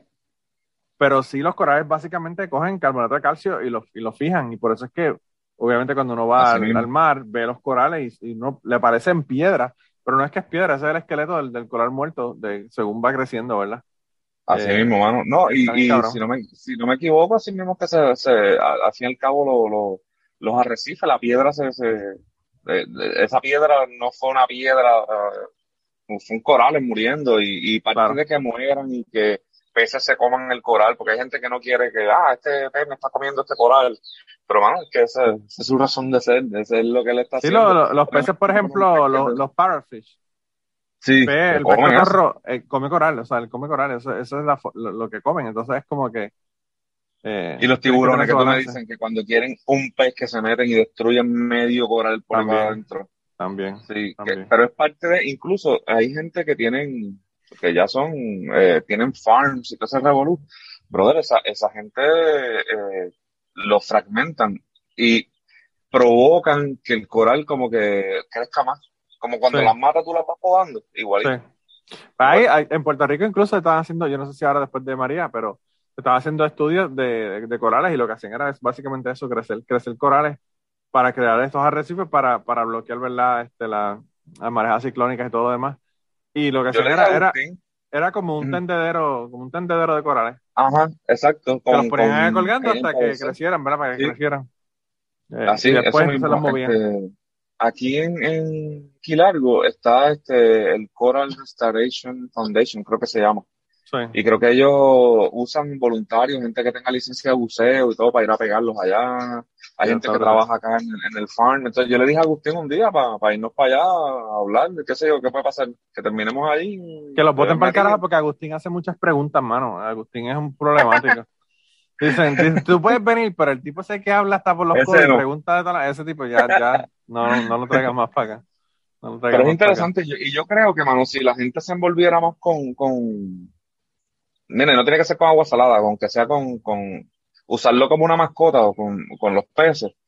Eh, mano, eh, tuvieran más conciencia con, con, con, qué sé yo, botar la basura en la playa, estar en la playa y tirar la lata. Ah, es que de verdad que uf, es Sí, no, tan, pero tan pues, difícil. La gente, Sí. la gente es tan cabrones, de verdad. Las cosas que yo veía en la playa, yo hacía limpiezas de playa. Nosotros hicimos limpieza de playa todos los años que yo estaba dando clases de buceo en Puerto Rico. Y aunque usted no lo crea, el peso mayor de basura que nosotros recogíamos, dime, dime qué tú crees de basura que la gente tira en la, en la, en la playa, que puede ser la mayor cantidad de pesos si uno se pone a, a verla por, por, por pesos. Ah, diablo, no sé. Este, no sé por qué pensé en, en colillas de cigarrillos. Colillas O de en- o en- cigarrillo. ¿En serio? La pegué. Colillas de cigarrillo. Y eso es algodón. O sea, estamos hablando que eso es Ajá. una de las cosas que menos pesan. Pues era lo- el la mayor cantidad de peso porque lo que la gente piensa es, ah, pues eso es una colilla de cigarrillo y la tiran, tú sabes. La gente es más probable que tire una colilla de cigarrillo a que tire una lata de lata. cerveza. Porque ya la gente Ya, en su mente piensa la lata, se tarda un montón en... Nos han metido en Sí. la cabeza de que eso tarda un montón en degradarse, bla, bla, bla, es más grande. Pero las colillas, todo el mundo la, o, la, o la pone en la arena y la, y la apaga y la deja ahí mismo, o la tira, fuck it, eso es como si nada. Y, y yo, no, yo no quisiera ni pensar el daño que eso hace al agua, porque, por ejemplo, yo sé que si yo meto una colilla de cigarrillo o una a esos 20 galoncitos que yo tengo ahí de, papi, eso joder, No joder. los químicos y todas las cosas que tiene. Bueno, na- nada más la cantidad de nicotina que tiene, porque ahí es que se acumula toda la nicotina, es el filtro, básicamente. Ajá. Eh, pues nada más, por eso nada más jode, jode bien brutal. O sea que, pues, eh, es, una cuestión de crear conciencia y darnos cuenta de que Es cultura, es educación. el hecho de que tú no metas la cabeza dentro del agua y no veas que ahí hay un montón de cosas, yo pienso que si todo el mundo fuera buzo, o por lo menos haya hecho snorkeling en su vida y se da cuenta de la biodiversidad que hay en, en los corales, eh, yo pienso que la cosa sería completamente diferente. Eh, Sí, y es bien yo- raro yo- porque en, en lugares, por ejemplo, yo estuve en el Mar Rojo, y en el Mar Rojo, mano, la protección del- lindo, de los corales, la protección de los corales en el Mar Rojo a mí me hizo pensar que nosotros de verdad somos una mierda de, de- de- de seres humanos acá en, en Estados Unidos y en Puerto Rico porque pues la- no hay esa protección de los corales. Ellos, se o sea, protege mucho. el- la persona average, la persona promedio en, en, en Egipto, por ejemplo, que fue donde yo fui y estuve Ujú. buceando, saben que esos corales, el hecho de que esos corales estén ahí, es una cuestión económica de que nos va a causar nosotros tener eh, dinero con- viniendo porque van a venir gente a bucear. En Puerto Rico ni ¿Tú viste siquiera el- eso el- se ha, se ha No, no la se gente la, la mente de la gente. No, no, ¿tú viste el, el, el documental de Chasing Coral? Sí. Y Pues- tuviste lo que decían, que si la gente pudiera nada más que meter la cabeza y ver cuánto del arrecife de la, de la, del Great Barrier ese, este, se está muriendo, Está es equivalente a un Sí. bosque que llega de aquí, ¿cómo era? Era, era más largo, ¿verdad? Que, que, que de, de sur a norte de, a- en Estados Unidos, o era más o un equivalente bien largo. Es así. un equivalente, lo que pasa es que es ancho. El, tiene, Exacto, hay, hay es lugares que que, tiene si 52 un- millas de ancho. Ujú, pero si tú lo ves en un bosque, tú dices, coño, todo este bosque se jode como el Amazonas, por ejemplo. Claro. que, que, pero como está debajo del agua, nadie lo ve y ya, y como que pues. Y brother, la cosa es que si eso, eh, llega un momento que si los corales se dañan nada más, o sea, solamente los corales, pues ya hay un momento en que no va a haber Nos pesca, jodemos. no va a comer peces, No nos y jodemos, si no hay jodemos. peces, y, y por ahí sí se jode todo porque es que es parte de. eh, La cantidad de- de de- oxígeno que generan los corales es brutal. Ujú, ujú. O sea, que hasta, hasta los le niveles de oxígeno se van a afectar por eso. CO2. Sí, sí. Pero eso, bueno, eso es un tema cabrón. larguísimo, pero, pero todo esto yo lo aprendí, ¿sabes? Yo llevo como cuatro, casi cinco años en el hobby. Y, y mano, eh, es interesantísimo y, y aprendí un montón y creé una conciencia brutal hasta de hasta del bloqueador solar que tú usas en la, en en la playa, mano. Claro, claro, sí. Sí, hasta eso, hasta, Hasta eso, joder. Porque terminas Eh. poniéndole sunblock a un animal que necesita sol, Claro, sí, indirectamente. claro, claro, indirectamente lo estás haciendo, Wow, pero mira, para que la gente vean tus peceras y lo que tú haces, dale, dale tus redes sociales para que te sigan. Pues, mano, en Instagram es Moreis Riff, así en inglés, como que Morey mi apellido, M-O-E, M-O-R-E-Y, ese Riff, está ahí todo, hay un par de fotitos y tengo un primo que también está metido en esto de las peceras y él, este, hace como que videos de, de YouTube y eso, que él es quiropráctico y, y tiene como que contenido y me tiene loco que me ponga, graba, graba que se te murieron, graba que estás haciendo esto, para empezar a ponerlo y a ponerlo Claro. en, en, en, YouTube. Eh, En YouTube es José Morey, pero ahí no tengo nada, brother, ¿sabes? Pero en verdad tengo que ponerme. Lo que pasa es que voy a montar una pecera de 140 galones y yo creo que esa es la que voy a documentar desde cero. La, lo, Ah, lo que le pasa. Pues mira, ahí, Sí, ahí es que voy a aprender yo contigo, aunque no me pueda conseguir una pecera de 160 galones. Pero, No, pero tú puedes, si tú quieres peces por ahora, aunque vas a terminar con corales, porque yo lo sé, este, eh, Pues es lo que te dije, tú puedes conseguir una pecerita y... y Sí, yo, yo estaba eh, pensando en conseguirme una de 30, de 30 a 50 galones por ahí, algo ahí. pero- ese es buen número, ese es un buen número porque mira, tú vas a hacer cambios de agua de 10%, pero eh, 10% de 50 son 5 galones, que es una paila, ¿sabes? Tampoco es un montón. Sí, Y, y, este, ¿cómo se dice? Eh,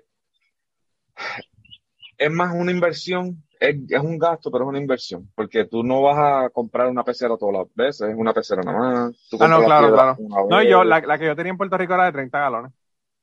Y la Eh, ventaja sí, sí. de Puerto Rico era que yo buscaba, lo- se me moría un pez, iba y arreglaba Yo lo lo que tenía que arreglar y iba y lo buscaba, tú sabes. Aquí no, aquí tengo eso, que, aquí tengo que pagarlo. Yo te, yo tengo te que pagarlo. cocheo. Yo te A mí me sorprendió porque yo no, yo no sabía que, que se enviaban por correo y aquí no Oh, se sí, consiguen hasta para tú peces. comprarlo. Claro, y Los entonces, peces, los corales y todo.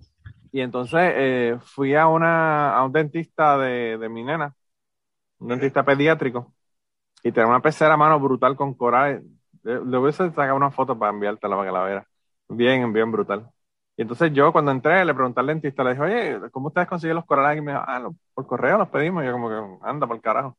Sí, Yo mano, ni, sí, sí. ni, ni me lo imaginaba que se podían enviar por correo, pero está brutal. Sí, mano, sí, mano. Pero sí, sí, vamos, vamos a hacer eso. Vamos a hacer eso para una Bueno, próxima y bueno, esto estaría cabrón. estaría cabrón. hablamos de eso. Bueno, pues hermano, de verdad, gracias por estar aquí, por hablar conmigo No, de, gracias a de ti la trabajo. De verdad que, que la pasé brutal, me encanta. Me imagino que alguien como Agustín debe estar ahí entregado por la cuestión. Yo esta la mañana, yo, yo había hablado con él en estos días y esta mañana le dije, este, mira, ahorita voy, a- voy a grabar con Manolo. Y él me dice, ¿con Mato o de show? Y yo, no, mano, con Mato, porque si es Manolo de show, eh, ahí hay que hacerse bikini line y toda la cosa. Ese es otro, ese es otro. Y Ese yo es le dije, otro. mira, yo estoy cagado porque que, eh, ¿de qué van a hablar? Y yo dije, no sé, ¿de qué vamos a hablar? Nunca sabemos, nunca sabemos. Esa es, la, esa es la, la- lo que nosotros hacemos aquí. Nunca sabemos lo que vamos a hablar. Eso, eso me dijo, entonces me dijo, pues, anyway, para que botes la patada, porque después te voy a invitar para acá, para curiosidad, para, para entonces Of course, me está, hablar. robando, me está robando a los invitados, como siempre. Un saludo Sí. a Agustín. Agustín, yo lo quiero, Agustín, yo lo quiero. Agustín, Agustín, tremenda persona. El otro día, el otro día me puse a, a- a darle pointers en una historia que me mandó y, y se me estaba cagando en la madre porque le hice demasiadas correcciones. Le hice como tres correcciones por oración en toda la historia. Y él estaba como que, coño, ¿sabes? Take it easy, take it easy on me.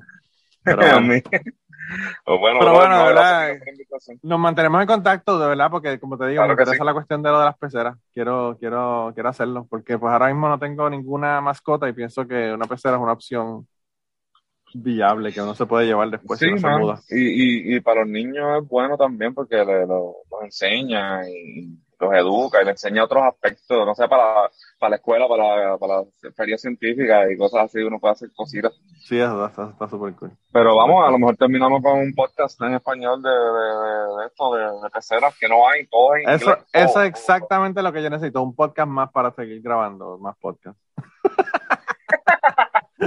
Más trabajo. Sí, otro podcast. Sí, una- sí, la- yo creo que la pecera va a ser más, más trabajo que el podcast. El podcast es más fácil, la pecera es un poco más complicado. Pues fíjate, bueno. yo, yo pienso totalmente contrario. Pero lo que pasa es que lo que yo hago, second nature, es, es los podcasts, no las peceras, pero bueno. Ah, pues bueno. Pero anyway, Pues gente, pues te te voy cuidas a un montón. palabra.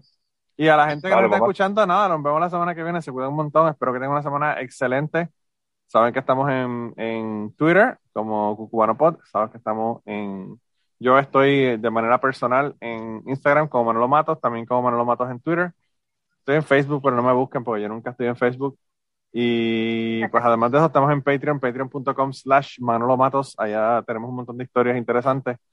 Eh, me pidieron una historia un poco comprometedora este mes, así que estoy pensando a ver si la cuento o no la cuento. Eso me tengo que preparar Oye. mentalmente para contar esa historia. Tengo que darme la vuelta por el. Así que nada, se cuida gente, bye. Bye bye. Y antes de terminar el podcast del día de hoy, queremos darle las gracias a las personas que nos han ayudado, ¿verdad?, para hacer el podcast posible. Eh, la primera persona que quería agradecerles es a Raúl Arnaiz, que me hizo el logo de Cucubano. Eh, Raúl Arnaiz lo consiguen en patreon.com slash Raúl Arnaiz y allá pueden ver sus trabajos. Realmente Raúl es tremendo artista. Y además de eso, la canción del podcast la canta Maida Belén con Rafi Lina en la guitarra y Kike Domenech en el 4. Queremos darle las gracias también a ellos por permitirnos utilizar la canción para el podcast. Además de eso, a mí me consigues en patreon.com slash Manolo Matos o me consigues en Twitter como Manolo Matos y el podcast lo consigues como Cucubano Pod. Así que por allá nos puedes enviar mensajes, nos puedes decir eh, que nos quieres contar historias, te puedes autoinvitar a participar en el podcast. Siempre estamos buscando invitados nuevos que tengan historias interesantes, así que no, no dudes en llamarnos si tienes una historia que nos quieres contar. Y nada, espero que pasen una semana increíble y nos vemos prontito.